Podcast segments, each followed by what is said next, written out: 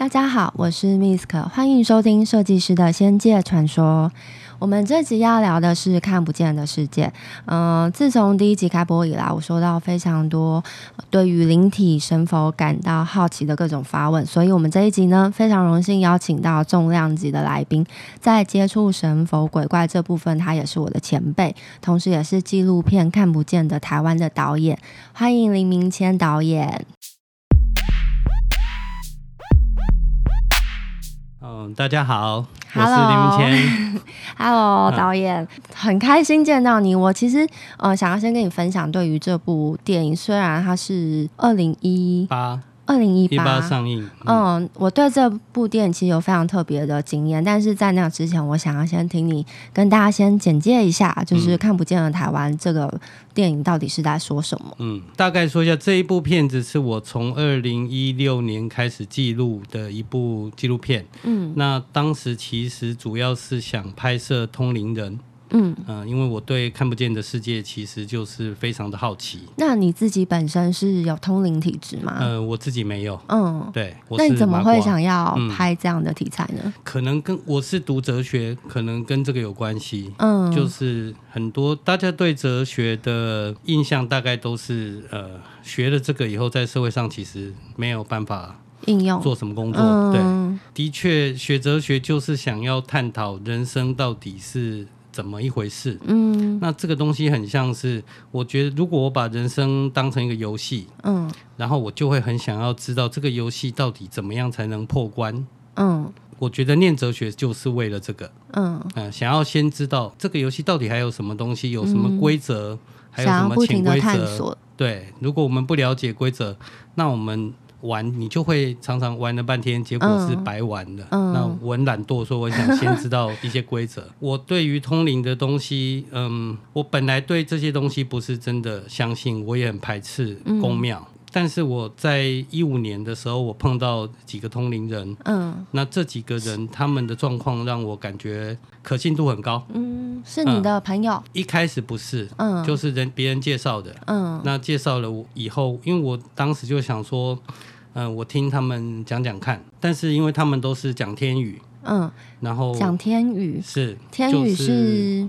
你可以跟大家解释一下吗？算是神明，然后传给一个传讯者，然后天宇他神明有给一些解释，就是其实他传到他的哇，这个这个解释起来好复杂。我其实，在《大木归来》里面有、嗯、有仔细的描述他这个状况。嗯，他其实有一点像是嗯，我知道，简单来说就是神明的语言，算吧。嗯。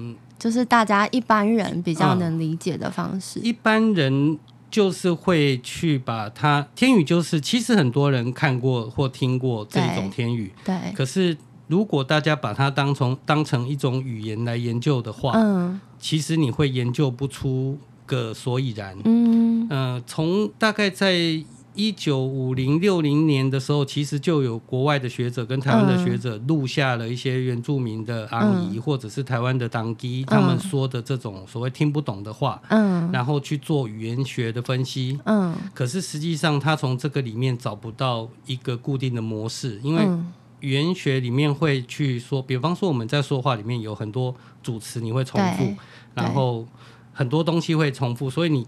分析这个语言，你可以知道这是不是一套语言。对。可是实际上，天语不是一套语言。就是分析出来，它是完全找不到任何根据，它的模式。嗯。那所以他们有时候就把它当做这是不存在的一个，这是他嗯，因为科学无法装神弄鬼或者什么。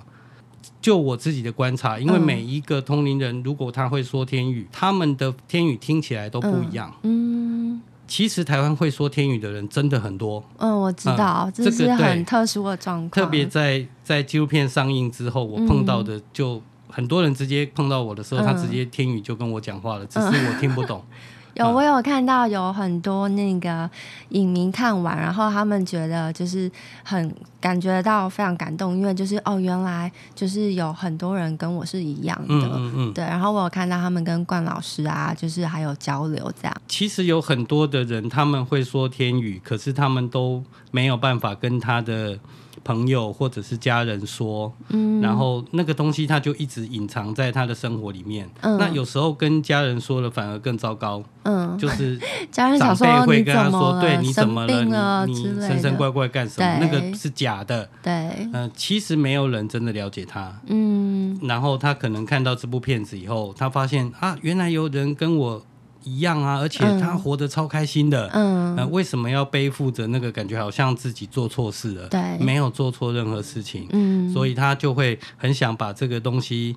呃，抒发出来，嗯，所以我常常碰到就是这种状况，嗯，天宇这个事情，它其实是，其实它是有讯息要透过这个人表达出来，嗯，可是因为它不是一个语言，它是一个有点像是，呃，频率，哦，这样子其实是跟每一个人的发声结构有关系的，嗯，而且这里有两个。一个是它的本身的一个喉喉咙的一个发声的结构，嗯，一个还有跟这一个人有时候是跟他前世有关系，嗯，有些人说的天语就是会很像日语，嗯，啊，有的人说的就是完全没有规则，有点机械式的，嗯，很像零一零一零一这种感觉的天语也是有。其实根据每一个人的状况不一样，但是实际上它都是它像是一个杂讯，嗯。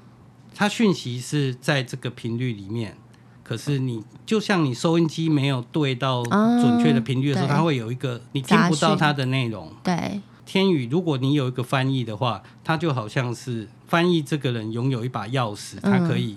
刚好解密，嗯，解密天宇是一个加密过的讯息，我想起来了，嗯，太好了，这是他说，我觉得这个是最准确的，它是加密过的讯息，嗯，它需要一个翻译的人去解密，然后同时可以做校正，嗯，所以说会说天语的人还需要一个翻译者，这是一种最理想的状况，了解。但是实际上，根据我这几年碰到的，会说天语的人真的很多，嗯，但是会翻译的人真的很少，嗯。而且你还要遇到懂自己天语，应该是非常难得的机会吧？这个真的很难说。像片子里面，我们片子里面的这个翻译冠老师，对，他其实也不是说他懂这些天语，嗯、他不是这样子，他是这一个人说出来的讯息，是不是也要让他知道？嗯，哦，了解。他是当时他也要听过了，其实有一点像是这一个神或这个能量体，嗯、他允许他听懂。嗯，所以他就突然能听懂，哦、他无法学习。我在修行入三摩地的时候，有时候菩萨也是用一种方式让我意会。嗯、我有的时候就突然哎、欸，可以理解他想告诉我什么话，嗯、但是你也说不出一个明确的语言。嗯、我想应该就是那种感觉。我觉得有点像，他、嗯、不是一个。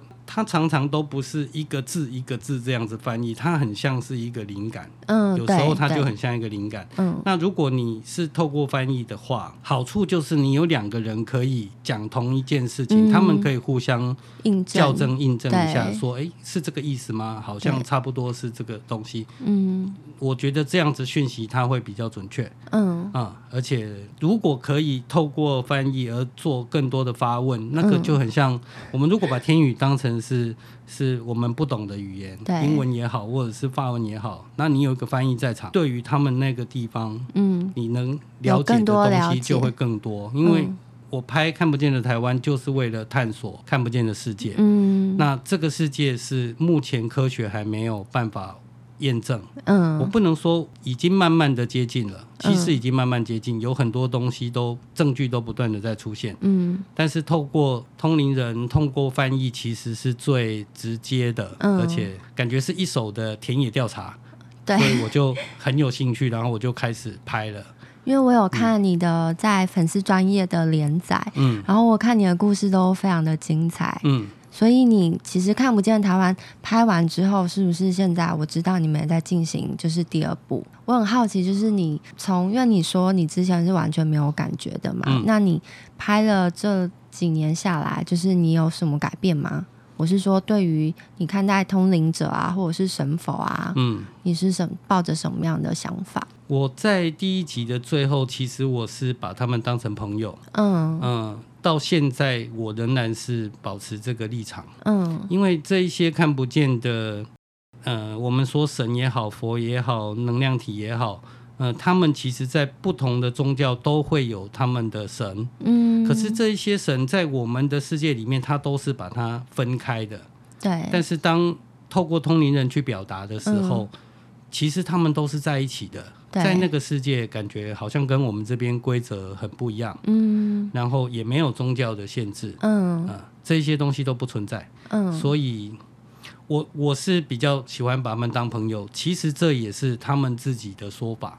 啊，不管是他们希望你把他们当朋友吗？他们希望每一个人把他们当朋友。嗯，他们不会因为今天呃佛好像比道教的神明嗯来得高，嗯，或神比人来得高，嗯，呃，他们对这个高低是没有不像我们的这种概念。哦，他们。众生平等是在佛教里面常常说的话。对，我个人也是不知道为什么，我就是这么觉得。嗯，嗯，我也很支持这个理论。如果我觉得不管是只要它是生命，嗯，它就一样一样的重要。只是每一个人可能看待每一个生命看待自己的角度不一样。对，那对于这些神来说，他不管是。东方的神，嗯，还是西方的大天使，什么？他们其实表达出来的东西都是一样的。对，他他们会知道说，OK，佛的境界其实是比较高的。对，我们如果用次元来说，他们会认为这个是七次元以上。嗯，可是所谓的次元，他们仍然不觉得次元高就是好。嗯，次元高是你要继续去学习，你的智慧要不断的成长。对。对可是次元低的人能得到的体验，嗯，次元高的人不一定能了解。所以不管你是什么样的生活，嗯，每一个人的存在一定有他的意义，也有他要去追寻的东西，也有他要去体验的东西。嗯，你无法定义谁是高谁是低。嗯，所以我认为那就全部当成朋友来，就是最简单。那像，嗯，因为我其实蛮讶异你跟我分享这个想法，因为。嗯，我会这样说，是因为大部分的人可能他们会觉得说，神佛一定是比自己还要高等，嗯，对。但是其实像我自己是。佛嗯，佛教徒，那我看待的方式其实也跟你的想法是完全一样的。嗯、就我认为，比方说菩萨在教导我们很多事情的时候，嗯、的确都是众生平等。嗯，那他普度众生本来就是希望我们有一天，嗯，累世的去做好事，然后修到有一天也可以变得跟他们一样。嗯，对，是。所以我很好奇，说像你这样的观念是透过通灵者，还是说？就是它是怎么演变的？因为像我自己，我以前真的也是，我不是麻瓜，可是我以前是非常排斥宗教的。嗯嗯、我甚至我大学的时候，然后我的朋友帮我报名那个藏传佛教的体验七天，嗯、我第一天就逃跑了。嗯、他们说你来七天，然后每每每天就是早睡早起，然后每天一整天都在上课，然后你到第七天，仁波切就会来。摸你的头，对，你就可以得到开示，那是非常难得的机会。嗯、但我这第一天受不了，嗯、我立马打电话给我朋友说：“拜托你们来接我。嗯”嗯，所以我其实像我自己，就是经历了很大的转变到过程，然后接受。其实我就是有很多可以跟大家分享，嗯、但我也想要先知道，就是趁这个机会要不要跟大家说？你你对于神或佛，嗯，你是你尊敬他们吗？我尊敬，嗯，对，但是你会尊敬是，其实不管是神还是佛，或是你的朋友，嗯，嗯，如果他的行为、嗯、他的智慧、嗯，他的慈悲值得你尊敬，嗯、你就尊敬，对，该骂也就骂。对我来说，他们是一样的东西。嗯、我对朋友也是尊敬啊，嗯，可是神。我现在跟这些同龄人交往，我也是在听。其实我一开始的时候，我都抱持一种怀疑的态度。嗯，因为我在想你到底是什么。嗯，那我用纪录片来拍你的话，你们就无所遁形了。嗯、特别是太真实了。对，你现在是这么说，嗯、三个月后、六个月后、一年后，你是不是还是这么说？嗯、如果不是，呃，想法变了，嗯、其实你要练财，其实你要干什么，嗯、我就会知道，而且。这个东西很残忍。其实拍纪录片是个很残忍的东西。嗯，很多被拍的人一开始他没有这个心理准备。嗯，呃，因为你突然拿出去年的他讲过的话，有些人会受不了。嗯，啊。如果是表里不一的人呢、啊，其实蛮危险的。嗯，嗯，因为影片太真实，都会印证你过去所说的话，嗯、或者是你的行为。你的行为、你的想法，嗯、其实都在你表达的内容里面。对那我是拿这个镜头来对着 这些看不见的人，我同时也对这些通灵人。嗯，我觉得我同时在记录嘛，其实我根本看不到。神佛啊，嗯、我记录的画面都是通灵人。嗯，可是通灵人是不是他的行为举止，就如同他每天在传递的讯息，如果都是非常棒的，嗯，很有智慧的话，嗯、那他平常到底有没有在照这个画在生活？嗯、我也很好奇。当然，这个要求有点高，有点高。嗯嗯，但是你就是因为出于一个好奇跟想要去理解更多，嗯、所以想要去探索他们，包括除了自己之外，还有生活之生活中的事，大小事嘛。是，嗯，因为你通灵，你说出来的话，嗯、跟你本人到底，呃，你本人说不出，说不说得出来这一些话，嗯、其实从。旁边熟悉的人，或者你跟这个人交往，嗯其实就可以了解，半年、一年以后，你就可以了解，对这个这些话到底是不是他说出来？这个他回家再上网再词背、嗯、都没有用，对，因为特别是你接受问。嗯，其实问问题是一个非常有趣的过程，对，你无法准备的，对，真的。而你你传递出来的价值观，如果不是一个自成一套系统，嗯、你很容易就破洞了，对，一下就被别人看破。是，所以用这个方式，我就一开始是抱着，就是我要知道你们到底，嗯、我先知道你们到底是不是真的。嗯，那这一个部分其实拍了第一部拍完之后，我觉得。很清楚，这些人、嗯、这些话不是他们说得出来的。嗯，他们本身都不一定有这么大的智慧跟度量。嗯、其实他们都是很棒的，对的人。可是透过他们传递出来的讯息，有时候那个智慧，嗯，我认为非常的高。嗯嗯，有时候像像在第一集里面。郑成功在跟原住民的祖灵在对谈的时候，嗯、祖灵说的话也都是高度非常高。嗯、呃，其实那个当下都会让所有的人，你会发现在现场的时候，大家都感动了。嗯，你没有想到神明是用这样的观点在看事情，我们常常用我们的观点在看事情，嗯、然后我们在指着他、批判他。可是你发现他其实他们的角度跟我们不一样。嗯、对。所以我我从他们身上学到了非常多，嗯，这个是非常有趣的一个互动过程。有，每次听你分享，我都觉得非常有趣，而且就会觉得，嗯、呃，包括就是制片 Gary，就是因为我认识他很久，嗯、我也觉得他转变很大，然后最大的差别就是。我觉得他思考的时候多了非常多的智慧，嗯，对。然后提到这个的话，我也想，因为刚刚一直说要跟你分享，就是我看完《看不见的台湾》是的经验。其实我非常喜欢这部电影。嗯。那老实说，就是在看这部电影之前，嗯、呃，我就先看预告，嗯。然后我当时的想法其实只是觉得很有趣，嗯、但我看完的时候就觉得天哪，也太好看了吧！嗯、就是，嗯、呃，台湾很难得有这么。完整，然后非常精彩，在记录关于传讯者，嗯、然后跟就是整个神明他们到底在想什么，这么直接深入的影片。嗯、对，那其实我在看的时候，我那时候坐在电影院里，我印象非常深刻。是你看到什么？对，对 我当时我们就在里面观影的时候，大概五分钟不到，然后我真的没有骗人，我就是。当下就是内心非常非常感动，我无法言语。可是其实那个感动，那个时候我没有马上意会，但我只是觉得说，就是因为我一直哭，我整部电影就是从前面五分钟不到，我狂哭，然后我先拿出卫生纸，嗯、我朋友在旁边就想说啊，你怎么现在有怎样吗？才刚开始，对，才刚开始这样。然后我我就一直边看边哭，直到电影结束。可是到电影的结束。前一刻，我突然收到了一个画面，然后那个画面是，我就坐在就是那个现场我在那个电影院里，王母娘娘在我旁边，然后我那一刻我就通了，原来是王母娘娘也在电影院跟我们一起看电影，这样。然后我出来之后，我就遇到制片 Gary，我就很兴奋要跟他分享。嗯，那个时候我还不知道，就是他已经变成传讯者，我以为他还是个麻瓜这样。跟他讲的时候，很怕他会笑我，或觉得说：“哈，你怎么这么强？”这样，对。结果我跟他讲，他居然就非常冷静跟我说：“哦，对啊，三太子跟我说，王母娘娘刚刚在。”我就想说：“哈，你们到底是什么团队？就根本就卧虎藏龙。”对，我其实超级讶异，因为我想说。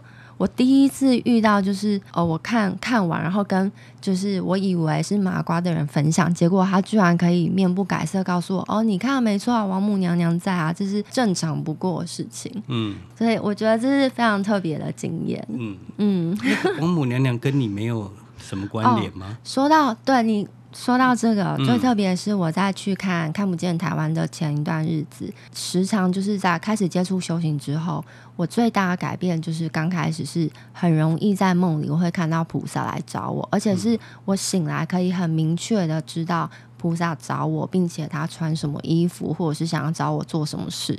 然后那一次是我在梦里看到我在天界，王母娘娘在教我练剑，对，然后我记得她身边还有。就是许多童子，然后我印象非常深刻，因为我一起床没多久，我就跟我朋友讲说，我知道这样很奇怪，可是真的太真实了。我刚刚在天界跟王母娘娘练剑，我练的好累，我像起床全身累这样。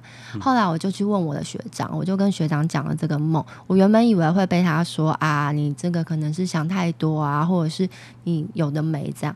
结果他居然跟我说，因为我跟道教。佛教都非常有缘，我跟王母娘娘也有缘。嗯、那她教我练剑，其实那把剑意指的是王母娘娘希望我用我的长才继续去创作，或者是影响这个世界。嗯，我当时听了就觉得超感动。嗯，对，我就觉得，嗯，神佛对我来讲，他们都是非常的有智慧。嗯，他们是很棒的存在。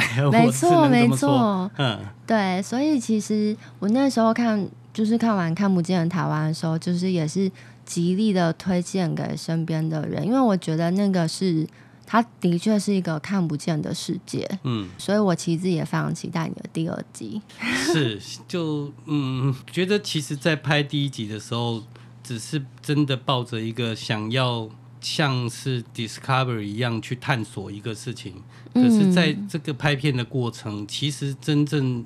被改变的人，我觉得我自己被改变非常多，嗯，而且收获也很多，嗯。我们去证明它的存在，这是一回事，但是有时候是他们不管他们存不存在，他们说出来的话到底有没有让你感动？对，这个其实才是真正重要的，或者是你能不能在你的生活里面去用上这一些东西，而让你的人生有一个转机？嗯，其实。我认为这个这是两个都是很重要，一方面继续探索，嗯、但一方面其实也在学习。嗯，那有他们这一个世界的存在，里面一开始我那个时候一开始拍片的时候，他就第一天的时候他就跟我讲说，你要先去了解你自己的祖先，不然你没有资格拍这样子的一个电影。嗯，当时真的很生气。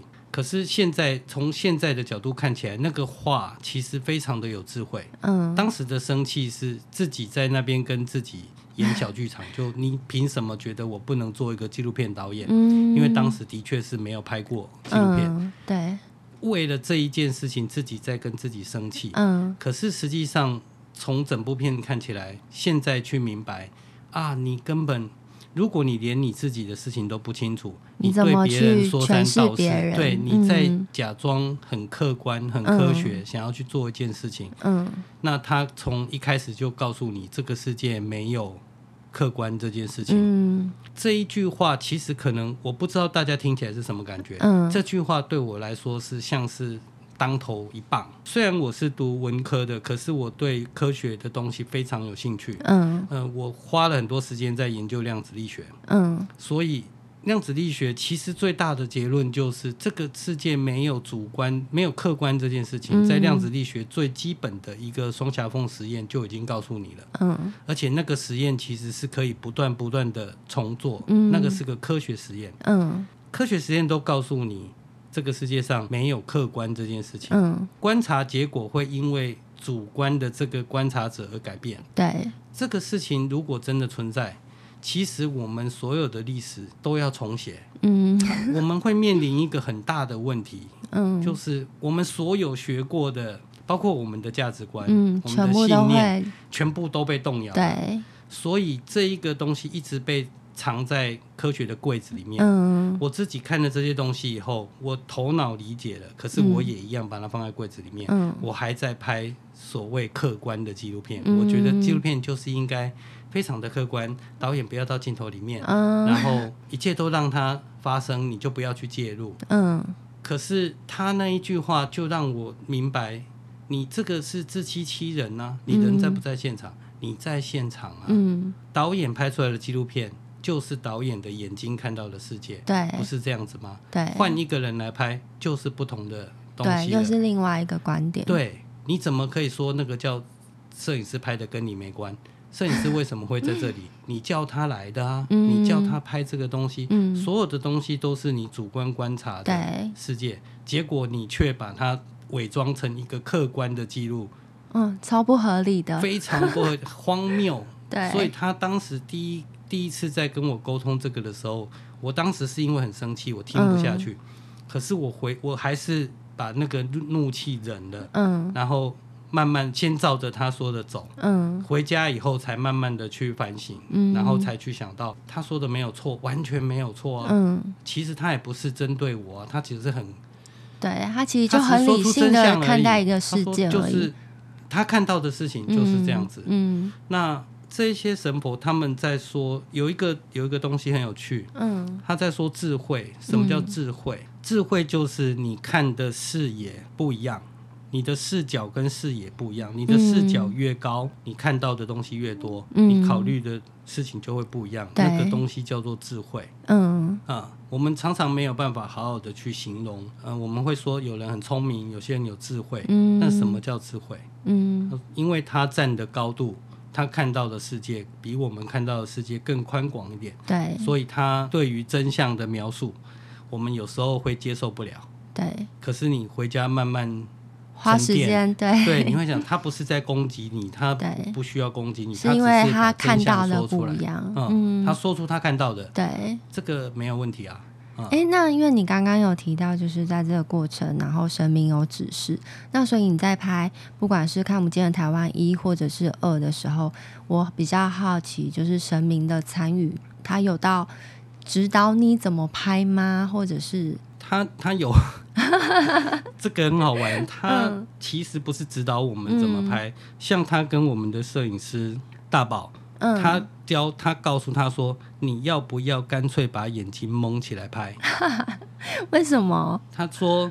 你的头脑装了太多学校里面教的条条框框了，是是的，你摄影你又要构图，嗯、你要敬畏，你要，嗯、像我们第一次拍神明会，就是两个通灵人要碰面，两、嗯、个神要聊天，我们事先做了很多的敬畏的拍摄，跟他们问了大概会怎么走，嗯、可是实际上他完全没有照 路线来，嗯、所以现场就一片混乱，嗯、然后因为他们。两个摄影师之间彼此又会担心拍到对方，嗯、收音师也很慌，感觉现场都乱七八糟。回去以后很沮丧的时候，嗯、他就这样子跟大宝说，嗯、他就说，你要不要考虑把你的眼睛蒙起来？嗯、其实你拍的非常好，嗯，可是因为你的条条框框太多了，反而被这些东西挡住了，以至、嗯、以至于你拍不到你要的东西。嗯、你敢不敢试试看这么做？嗯，那大宝真的蒙眼吗？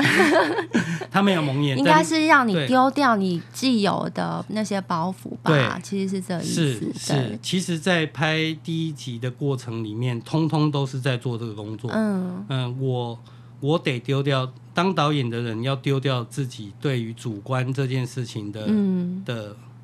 客观这件事情的包袱，对，然后摄影师有摄影师要丢掉的包袱，收音师有收音师要丢掉的包袱，嗯，包括通灵人都有他们要丢掉的东西，嗯，大家要先经过一次，很像一次集体的洗礼，全部的人都成长了，嗯。啊，那其实这个时候，我觉得第一集拍完的时候，我看到的这个团队，其实跟我们刚开始的时候，每一个人都不一样了，嗯。这个真的是很特别的一个经验哦，我觉得好精彩，因为我们也花了蛮多时间在聊这一块。我下一段还有其他的也想要，就是请你跟大家分享。嗯、那我们聊到这边，我们先休息一下，好，好，然后大家可以喝个水，喘口气，我们下段继续。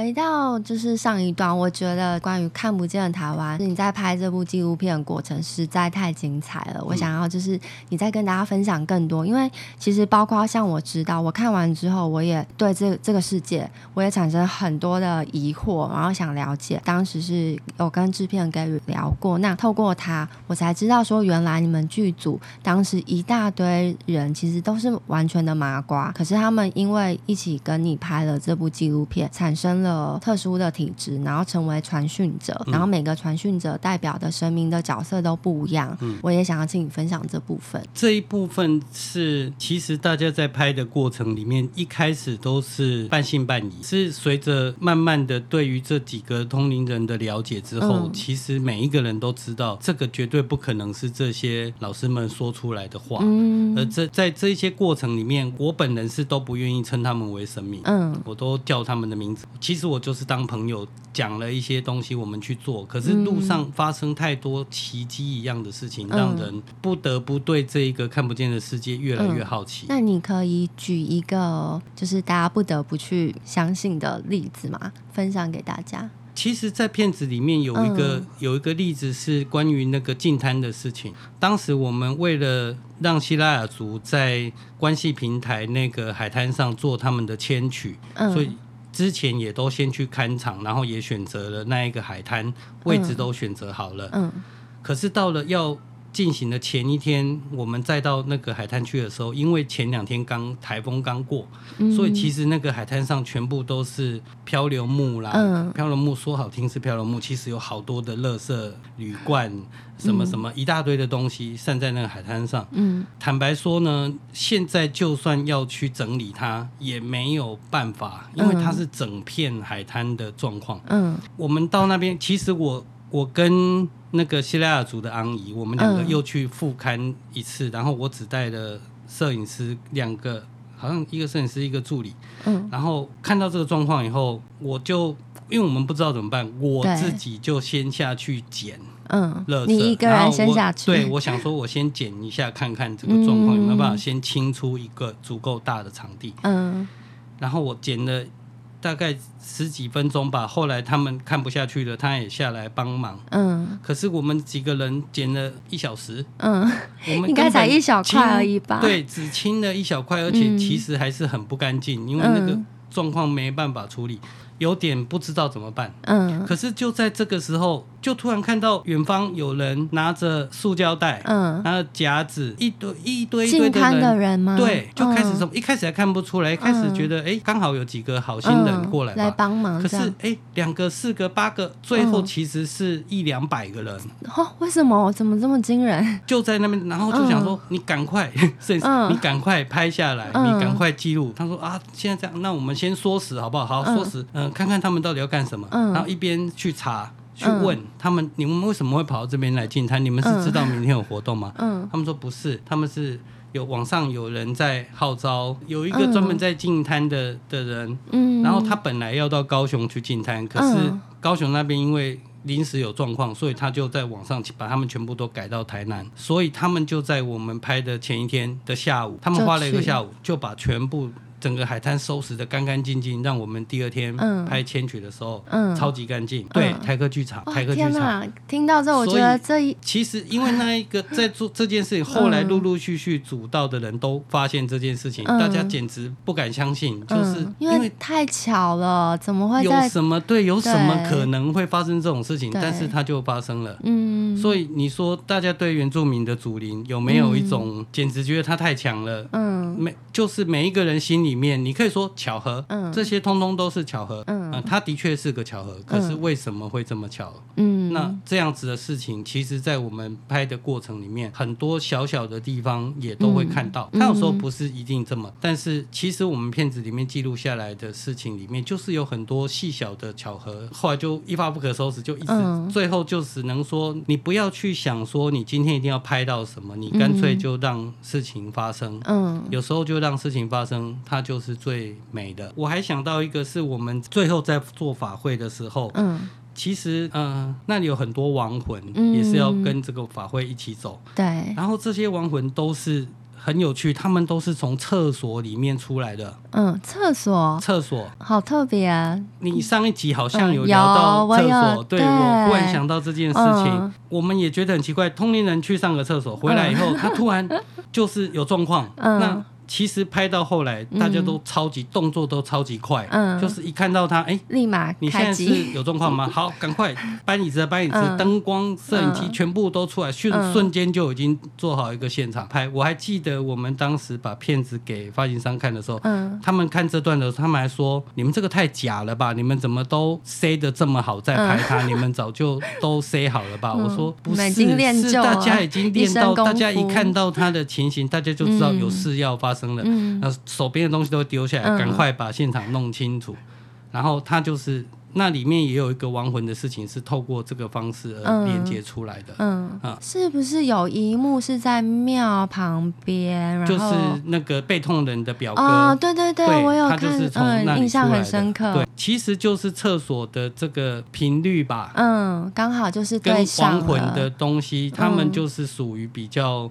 混乱的，嗯，的一个一个东西，它就比较容易去连接出来。这些其实他们就是亡魂，或者其实他们就是亡者留下来的一点点意念。我自己在看，我对这些东西慢慢不会觉得那么恐怖，我会想，哎，那个很像是他们的一个意念。我也其实也是这样在看待这些亡魂跟灵体。像你刚刚分享这些啊，然后我很讶异，因为我看你的那个连载里面有写到一段，就是比方说像传讯者，一般的人对于机身乩童的认知就是哦，他是乩童这样，嗯、没有人从来没有听过有人用传讯者去这样称呼。嗯，那传讯者这个是通灵的老师跟你们说的吗？嗯、还是说这是神明的指示说啊，你们不要再叫他们机身了，不好听，嗯、或者是？嗯、其实我也听碰过一些西方的通灵人，嗯、因为西方的通灵，他们很多都出成书啊，嗯、他们其实在传递神的讯息的时候，他们一说都是一大片。可是台湾这边的我们。当我们在说当机的时候，一方面是对这样子的人，好像我、嗯、我感觉，这是我个人感觉，嗯、大家在说当机这两个字的时候，并没有任何尊敬的感觉，有时候 还有一点我觉得负面的东西。我们片子里面这几个通灵人，他们其实也不喜欢人家这样称呼他们，嗯、因为他们也是属于能够说出一大篇传讯，对，对他们也能说国语，他们也能说天语。他们在说这些东西的时候，其实他自己对于他说出来的内容，他会认为说他跟这些当机不一样，因为实际上那个不一样，其实有很多细节。他们会认为，一般被附身而失去意识，嗯，你在传递讯息的时候，你失去意识，这个对他们来说是非常菜鸟级的，嗯，通灵人才会是这个状况，或者是说时代不一样了，以前的通灵是这样子，可是其实到了现在，特别是越年轻的通灵人，嗯，他们完全不会失去意识，他是天生就不会，他不需要训练。可是以前的人可能跟他们那时后接到的能量体也有关系，他们就是会这样，所以他们做出来的行为，他们都自己无法控制。嗯，但其实现在的现在很多都不需要，而且很多都是在传讯的时候，他自己仍然知道他在说什么。嗯，他们在修行或他们在打坐静心训练的时候，他们也就是在训练这个，他们在传递讯息，但是他们并不要让他们的意识飞掉。对，而他们在旁边听。大宝有一个形容，就是把只是把开车的位置让出来，他坐到副驾驶，他仍然知道事情都还在状况里面，以免在这个过程里面发生任何的意外，或者是说不要去说一些说完了自己都不知道自己刚刚发生什么事情，然后这样子，我觉得。很奇怪，对，所以他们想要把这两个东西区分开来，哦、所以我们才就把它叫做传讯传讯者，比较中性一点的一个说法。嗯，嗯，我觉得你这观念真的很好。像你刚刚提到，就是以前过去的机身他们是没有意识的，嗯，然后其实我说那个观念很好，是指说，因为你在连载里你有提到，就是大木郑成功，你一直觉得郑成功来，你不能确定他就是郑成功，所以你一直昵称他大木。嗯，然后你也提到说，因为你不确定他会不会只是。一个很熟悉这些历史的亡魂，嗯，等于是他有点像是用伪装吗？就是伪装自己是郑成功这个身份，嗯，嗯对。所以像你这些观念都是通灵者他们跟你分享的吗？就一部分是分享，一部分也是。嗯、其实，在听这些话里面，我有我自己的观察，他、嗯、有这个可能性嘛？对，你非常熟悉这个人的历史，对所以你可以伪装成他。可是实际上。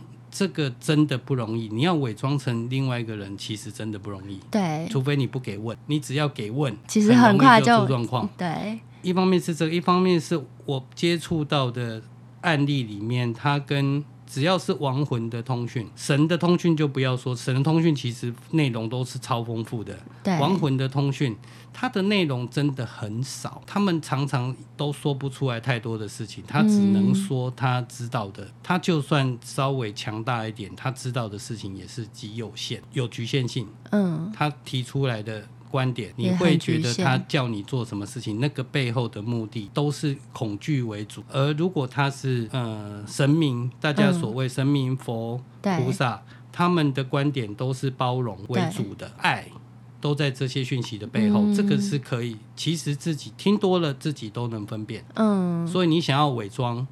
没有那么容易，嗯啊，没有那么容易。像你刚刚这个分享这个，我也希望就大家可以自己去观察，因为我知道非常多人他们很喜欢去庙里求神问事，我也非常认同像你说的，其实许多机神你不会去知道说他到底是神佛上身呢，还是或者是其他的灵体。嗯嗯、我也曾经碰过有人去问说，那我们要怎么辨别？我觉得应该就是多观察吧。嗯，嗯对，因为很多时候我们真的也是无从得知这些，你就只能透过。过观察，然后或者是去相信你自己相信的事情，这样。是，而且我觉得第三方的意见非常重要，嗯，永远不要只听一个通灵人跟你说什么，然后你就把它当真了。对，我觉得永远不要这么做。嗯、呃，没有一件事情是不能验证的。嗯，没错，没有没有那种事情。既然讯息它就只是一个讯息，神明永远都不会只通过一个人来传递讯息。对，其实亡魂也一样。嗯，他们都只是找到所谓的有缘的人。对，那如果我们用科学一点的词汇来说，就是频率能共振的人。嗯，他们只要找到频率能共振的人，其实你就有可能接收到他的讯息。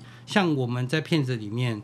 同样可以接收妈祖的人，其实是很多的。嗯，呃，这个其实大家到外面去，然后这些每一个庙都有他们自己的乩心啊。对。所以能接收妈祖的讯息其实很多。所以如果你可以，妈祖自己都会说你，你你能不能再去另一家问一问呢？嗯、同一件事情是不可能有不同的答案，除非那间庙中毒了，不然答案一定是一样的。嗯，你要做或不要做，只是他们都不会强迫你一定要做什么。哎，这个也是一个关键。嗯，选择的权利永远都在你的手上，你不要自己，你又要人家帮你做决定，你又不负责任。呃，其实这样子的人才是真正所有的麻烦就会找上他。你还有提到有一个我非常好奇，你说传统的宫庙信仰跟新时代的星际高龄接轨这件事情，不管是导演你啊，或者是剧组，你们都一起的经历，包括就是我知道大木他也有跟你分享他经历了这些异次元，就是修行，他去了变成他想要升等成为更厉害的资优生，这一切、嗯、就是我想要请你分享。我觉得这个好精彩，这个真的说来 有点长哎、欸。嗯你可以分享，就你是怎么看待就是。异次元，嗯、然后还有神佛跟宇宙之间的关系？因为我觉得非常神奇的是，你在那个连载里面有提到大木跟宇宙之间的关系，包括你自己。我觉得这个同时就印证你刚刚也提到说，任何事情你不要只相信一方，你要双多方去印证。那像我自己，比方说我学佛，其实很多时候不是只有听信我自己信任的，包括我可能现在从你身上也印证了我所相信的事情。比方说，你刚刚讲的种种观念，嗯，我在你的连载看到你讲宇宙的关系，我觉得最神秘、神神奇、有趣的是，包括我自己所学的神佛，他们也认同宇宙的关系这件事情。嗯嗯，是我我觉得，因为现在真的来到一个很特别的时代，我们现在在讨论这些事情的时候，有时候我们会觉得。好像现在跟过去几年没有什么不同，嗯、但是实际上我感觉现在这个时间点非常不同。从我怎么去验证这些东西，是我我在听郑成功传讯的过程里面，我会去比对，不管是巴夏的说法，不管是克里昂的说法，嗯、不管是呃，就是外星人、西方的高龄，为什么说跟台湾的宫庙就即即使是郑成功，即使是妈祖。即使是悬念上帝，嗯，你都可以去跟他们做连接，嗯，然后你去做彼此的印证，嗯。那当如果这些通灵人彼此不认识的时候，其实我觉得那个出来的结果会让我更有比较更有说服力，或者我自己也会比较确认，嗯。那另一方面，我也想要从科学的角度去理解它，对，因为所谓的死后的世界，就是我们在。郑成功在讲他的过程的时候，因为我们在第一集的时候，郑成功其实他是一个亡魂，你可以说他是一个亡魂，你也可以说他是一个鬼王。嗯，有人会说他是鬼王，也有人会说他就是一个神呐、啊，只是他是一个，他不是像佛那么高的神，他就是出阶的神。那不管他站在什么位置，呃，我觉得他都是个过去的人。对，人过世以后。到底是生命是继续延续下去，还是生命就没有了？嗯、这个其实，在我们现在的教育里面，就充满了不同的意见。对、嗯，其实学校教我们的是死了以后就没有了，可是你在家里面，你在社会上，你却发现不是这样，完全不是这样。大人很奇怪，大人在学校里面教我们这个，然后大人每天都在拜拜，对，然后大人每天都在做一些奇怪的事情，求神问佛，对。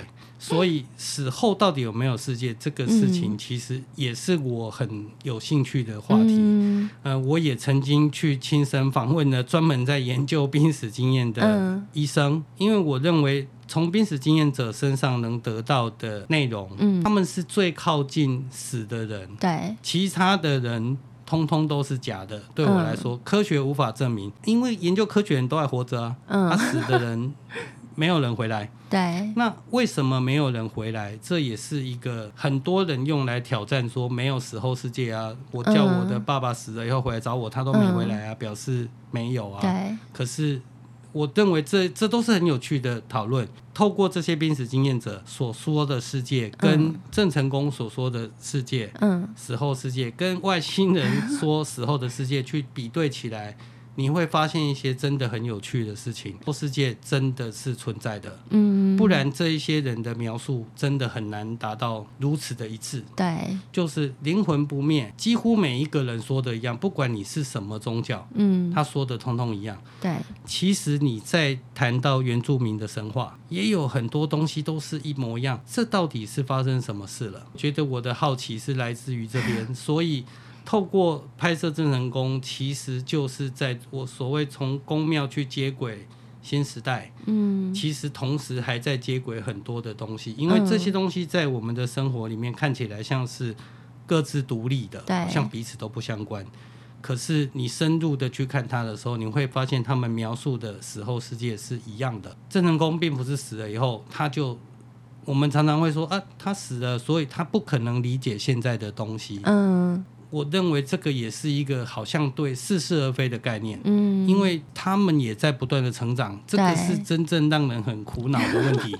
真的，当你觉得他们死了以后，他们就停止了，他们就不进步了。嗯呃，实际上不是，我们连接到的，我们在拍摄中的这个郑成功，嗯，他其实随着拍摄的过程，嗯，你会看到他还在往前进步，嗯，他的智慧不断的在提高，嗯，他自己也在修行，他自己也在修行，嗯，他智慧提高的瞬间，大家都会看，就很像是你在。跟一个卡住在某个问题的人的朋友身上，你发现他懂了的那一个瞬间，其实他会有一种，他就明白了啊。通灵人在通郑成功的时候，他也会这样。郑成功当他在理解嗯某些事情，他已经升升到他不断的在升到不同的频率。他现在是升到玉皇大帝，他就算他是玉皇大帝，嗯、他也不是什么事都懂啊，嗯、或者是。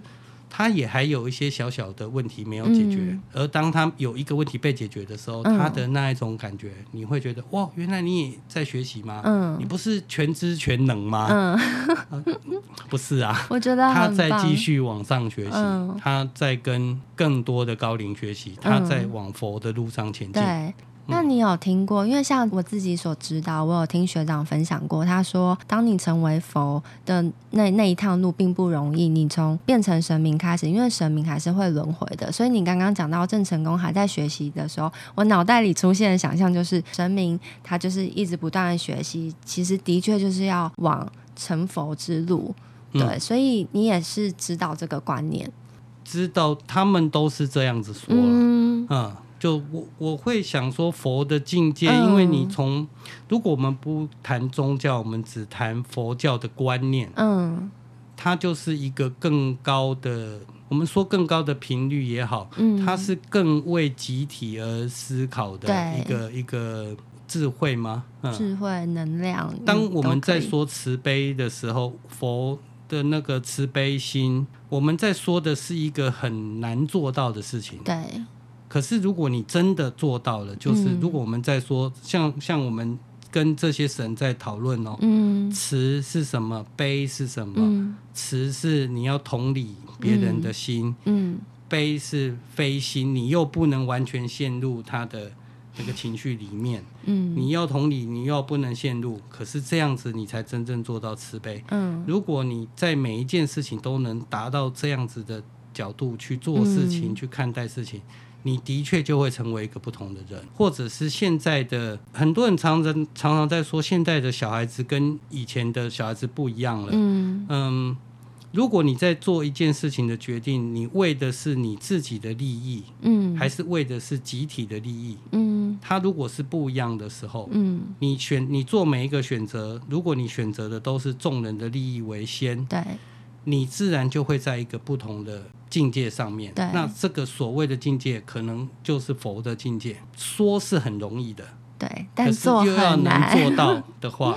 那我觉得郑成功他也在往这条路上前进，他知道，他也知道这些东西，而从他的世界里面，他会说佛散发出来的那个光，嗯，佛的这个能量体，嗯，就是让人直接就是心醉神迷，嗯，你会想要往这个方向前进，嗯，妈祖也在往这个方向前进，其实台湾的众神都在往这个方向前进，嗯，而现在是一个他来把大家唤醒。所有的神要开始对齐一个方向，都要往前前进，嗯、不能再用原来的方式。嗯，是一个特别的时代，听起来是一个新时代。听起来是一个新时代，然后听起来这些他们都各自的在努力，在往上提升。嗯，呃，但是同时又要能帮助大家。对，他们也在更新。简单说，比较像是这个观念。他们提升往上提升，其实会离人比较远。对。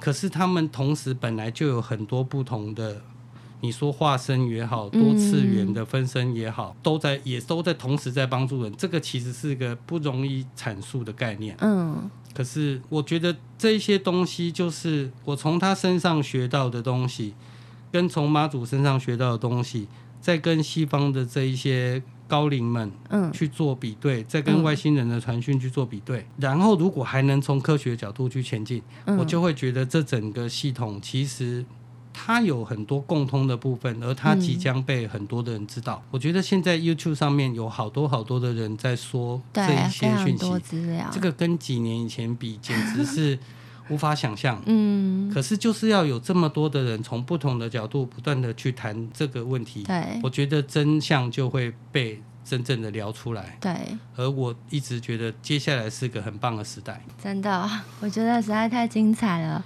聊到这里，你还有没有想要再跟大家有更多分享？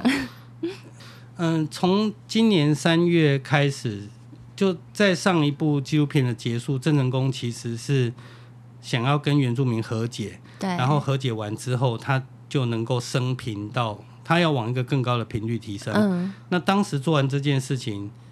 他只是给大家一个承诺，说我会再回来，然后我会利益地方，嗯，我会，他就是给我一种充满愿景的感觉，嗯，所以当时答应帮他做，也是因为觉得说被他感动了，嗯，好，你要你要帮助，因为我不知道怎么样帮助台湾的的利益众生这件事，说起来很简单，大家都觉得生活不好过，每个人都想要赚更多的钱，可是要怎么做呢？嗯，不知道，那想说。啊，反正你都这么说，就帮你做。嗯，那做完了，其实也没有想太多，就想说，那我就观察，就这些神，如果你真的是神，你们有很那么强的力量，好，那你升上去了，嗯，你会干什么？然后在今年的一月份的时候，其实他回来了，他就透过传讯人跟我说，他回来了，消失了两年后对，消失了两年，那、嗯。一开始的时候也是觉得啊，回来了，然后要干嘛？真的吗？嗯，真的是同一个郑成功吗？哦啊、很好奇。嗯嗯、呃，可是很快的肺炎就来了。嗯，然后其实是一直等到了三月份的时候才第一次跟他碰面。嗯，然后。当时也是很想要问他说：“你这两年到底去了哪里？”去了哪？可是没有时间问，嗯，因为他一回来他就有好多事急着做，嗯，他想要先帮大家把这个肺炎的病毒的问题解决，然后给大家一些正向的力量。嗯，所以他其实当时做了几个预言，嗯，就是包括这个病毒是带财的，它其实会给大家带来很多钱。所以我们看这件事情，不要只看着这个灾难，灾难其实祸跟福常常都是一体。嗯，所以这件事其实后面有一个很大的福，我们要去注意看到这件事。台湾即将。再迎来一个新的经济奇迹，啊、呃，这个是后面晚一点会发生，我们就一起见证。嗯、那这三件事讲了，当时也就是觉得又开空头支票，又讲的想说三月疫情这么严重，嗯，很难去想象。不管神明佛界，大家就是灵界的大家们，其实都知道这件事。是，而且其实超多的人在努力。我后来发现有很多的，其实不止郑成功，就算同样是郑成功，嗯、也有不同的庙，对，呃，不同的教派都有人在为这件事努力。对，因为像包括连我们自己也是，嗯、就是菩萨也特别只是说这次的疫情，台湾人就大家一起挺过去。那我们这边也是也是有特别去办法会，包括烟供施食，对，就是都是为了这个疫情。我觉得是非常特殊的体验，有点算是请求，就希望他可以保佑台湾。然后我们同时也是。做了，就我刚刚讲的烟供施食，给当地那边的，除了菩萨之之外的，还有很多的灵体，嗯，还有包括亡魂，嗯，对，OK，对，所以就是很多的人在默默的做着很多的事情，其实，在新闻上都看不到的，对，都看不到，但是却有对我知道的就有已经很多了。嗯、那这几个事情，其实我觉得还有一个是很重要的是，他说台湾是地球的眼睛。嗯，我想起来这一篇 po 文，其实是我所有 po 文里面最多人关注的。嗯、台湾是地球的眼睛这件事，其实在现在七月份来看的话，就是更更清晰。呃，全世界现在其实是你现在打开新闻，全世界我们如果光说肺炎一件事，嗯、现在其实是还在以一种。还是一个疯狂的速度，现在其实还在上升。对，如果以确诊人数来说，还在上升，而且数量是相当大，非常惊人，非常大。可是台湾在六月份开始到现在，这件事好像已经跟我们没关系了。对，我们好像另外一个世界。我们好像在活在另外一个世界里面，我们就感觉这件事根本不在我们的生活里面了。我朋友在英国，包括到现在，嗯、他都跟我说，就是他们那边都非常危险。然后他、嗯、他也很羡慕台湾，他想说，你们怎么有办法办各式各样的活动，然后群聚？嗯，对，所以我就觉得，天啊，我们真的是是两个不同的世界。那个当下，昨天我妈妈还在跟我说，现在很多人经济还是不好啊，什么？嗯、我我还跟他讲说，现在还在想经济不好。如果你现在每天都有几千个人在确诊，然后每天棺材都不够买，你根本都没有时间想这些事。嗯、可是我们现在不但有时间想这些事，我们竟然还在，我们玩都玩不够。我我我回去看那篇文章的时候，我会觉得说，身为地球的眼睛，它竟会让我们这么的舒服，嗯，它一定有一个特别的原因，嗯，而这个东西不只是肺炎而已哦，它其实每一个国家现在都在发生一些肺炎之外的事情，而且都是很多的谎言，很多的陈年旧案，很多的冲突，嗯，它都被激化出来发生。所以你你如果去看国际新闻版，它就是每每一个国家，其实我们周边的每一个国家完全都不太平，而且相当混乱。那更不要说对岸，对岸现在的水灾的问题简直是太恐怖了。那这让我想到，他郑成功当时在说，台湾现在就是十七世纪的一个翻版。嗯，这在第一集的时候他就已经在说了。嗯，现在看起来真的觉得好恐怖，就是洪水、瘟疫、蝗灾、震灾，当时就是因为这么。混乱的状况，让所有的人跑到海上，对，然后开始在这个背景下，他们去做大航海、大探险，看开整个世界的对格局都在改变。而现在他说的这些东西全部都在。哎，我当时在第一集里面我在说这些事的时候，我都还没有现在这么强烈的感觉。嗯，因为你没有真正看到蝗虫啊。嗯，可是现在真的那些画面，你你看，可是这些事情感觉好像都跟我们没关系。这个好，好像离我们很远一样，好奇怪的感觉。我有一种很奇怪的感觉。台湾是不是还有很多我们不知道的事情在酝酿、在发生？嗯、台湾这个地方是不是还有什么很特别的事我们不知道？嗯、这个是我现在一直在追着郑成功继续拍摄他，嗯、我想要了解的。嗯、我们为什么会是地球的眼睛？嗯，这是你讲到这，我跟你分享我我自己知道的。哦、知道，请说。嗯，其实是嗯，这个也是听菩萨分享。他说，如果你去观察全世界的话，台湾基本上是最多修行者的地方。这也是为什么像你在拍看不见台湾的时候，遇到这么多的通灵者。嗯，所以台湾基本上，我觉得它就是一块宝地。所有，因为我自己其实本身我我尊重每个人的信仰，但但我自己相信的信念其实是因果，有点像是你做了一些事情，那你可能就被指派来到台湾，你到了台湾投胎，然后投胎之后，你这辈子在台湾去修行。因为所谓修行，并不是大家既定印象，哦，我每天待在庙里，然后上香拜拜念经。修行其实是修炼你自己平日平常的行为，包括你想生气的时候，我就告诉自己啊，我要少生气一点。嗯、就各种你想做不好的事情的时候，你去修炼、修正自己。自己的行为，这就是修行。嗯、那其实很多人来到台湾，我觉得就是大家一个欠一个，我们互相随着时间，然后慢慢的你成长，然后你遇到的人知道了说，哎，我们其实这样就是修行。我们大家都来到台湾，透过不同方式修行之后，我们下一步。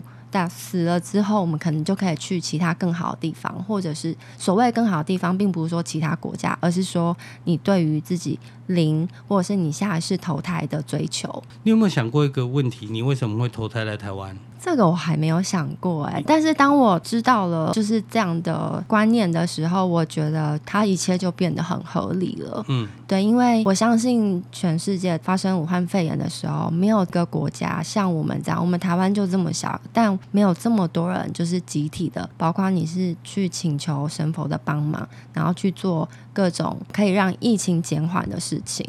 嗯，对，因为像我朋友他们在英国嘛，就跟我分享，她的老公是外国人，他就觉得他们只想要就是觉得说照顾好自己，他们没有办法去想象说哦，为什么台湾人大家会互相提醒你要戴口罩，就各种他们没有办法理解的事情，这样。嗯，我不知道，我刚刚那样问是因为会觉得说台湾真的是，呃，我以前会认为说我为什么会投胎在一个地方，嗯，呃，我们对外我们不能说我们自己是台湾人，嗯，然后我们拿的护照是一个很奇怪的护照，每次碰到外国人的时候，我都要解释很多，然后我们到底是。中华民国还是我们是台湾，在教育里面，在社会上，总是这是一个非常复杂的状况。嗯，我们的自我认同对非常的分裂。对，然后没有办法有一个很清楚的，像其他国家，我是美国，我就是美国；我是中国，我就是中国；我是泰国，我是泰国，都可以。但是他们就是很简单，就是这样子。可是我们却要碰到不同的人，要说不同的话。有时候我们会变成中华台北嘛？对。有时候我们会变成什么？就他很奇怪。那我在想说，为什么？如果说，因为我是研究，我发现死后有世界，投胎也有他的。道理，你可能你的人生其实都是你自己选择的啊。嗯、对，这个也是我跟这些我在拍片过程里面学习到的一个很大的智慧。嗯、我们常常在怪怪别人，但是实际上，如果你发现你投胎的那个你的所有的出生计划 到你死，全部都是你安排的，嗯，好好的，就像旅行计划一样，你自己安排好的。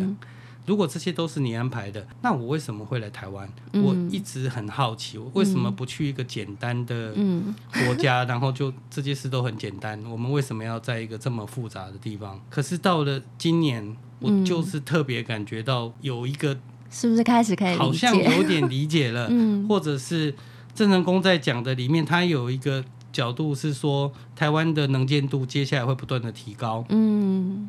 这个也是在今年之后突然变得好明显，对，而且不是我们做了什么，对，我们我们就做好我们的防疫工作，对。可是不知不觉，突然我们被推到了一个地方，对，所谓的他说台湾要经济奇迹，其实台湾如果没有先能见度变高，嗯，其实所有的东西我认为都是很困难的，对。以前会认为要让自己的就像知名度一样嘛，你要先让品牌建立起来，你才有办法有经济。现在在是哎，不知不觉，在今年 台湾的我们买广告都不可能买到这么多，嗯，关于台湾的报道，全世界其他的人对台湾的认识，至少开始有一个初步的认识了，知道我们是什么位置、什么状况，呃，处于什么困境。我觉得突然全世界好多人都了解我们了，真的开始认识啊，台湾是一个独立的国家，这样、嗯、是。然后台湾的口罩非常的厉害，对，就是、哦、可用度可以隔绝 最多的病菌，对，呃，最不会有瑕疵品，嗯、呃，效率很高，人民很。嗯自自己会控制自自己会互相帮助，然后自己会自律，做的很好，会自律。嗯，我觉得这些东西真的让每一个人的自信心都不断的提高。这一个东西在以前我是完全看不到这个的，也没有想象过会这样吧？完全没有想象过 会以这一个方式。其实今年让我我会继续拍第二集，里面今年的发生的所有的事情，都是让我觉得这都是我们的历史上。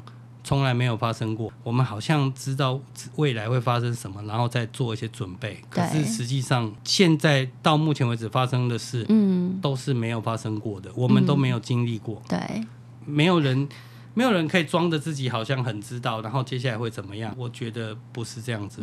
所以这个时候去谈看不见的世界，去呃让自己有更多的观点，嗯，然后更多的包容，然后把这一些，我觉得很多。人类早就存在的问题，这个时候浮现出来，都浮现出来，让大家看到。嗯，而且一起去探索，一起去探索。对啊，我觉得很棒，嗯，很棒。而且我觉得台湾跟国外的差，以前都觉得外国很厉害，外国很好，现在才知台湾其实是最安全的。如果你，啊，你现在从这个角度来说，嗯。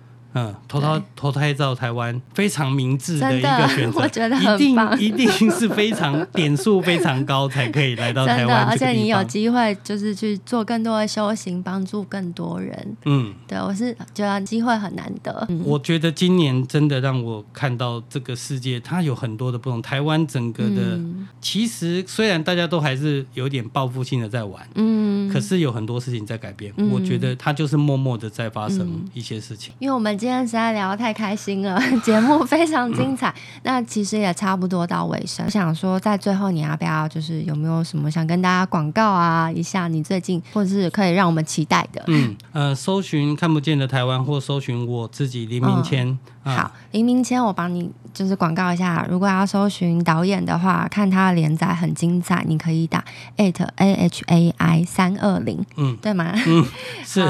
在节目的最后，我想要跟大家就是分享，就其实我自己看待灵界、神界都明白，其实它数量是远远超过人的千千万万倍，它是我们花一辈子也无法去嗯看透的。不管收听的人你们有没有信仰，我觉得都没有关系，毕竟许多事情它需要科学验证。那有些时候，呃，大家如果觉得有些困惑，你们也可以就是请求神明的帮忙。无论如何，我觉得台湾人有众神明保护是非常的幸福。那我也希望大家跟着我继续修行之旅跟探索。我们下次见。最后特别感谢器材赞助强尼、丹丹、技术支援珍妮、拍水少年的维尼、节目企划我本人 Misk，还有问。节目顾问妙觉堂学长学姐，我的菩萨智囊团谢梦如、陈佑忍，再次感谢特别来宾海哥，谢谢大家的收听。谢谢。如果喜欢，可以分享给身边朋友，大家记得订阅起来哦。拜拜。拜拜。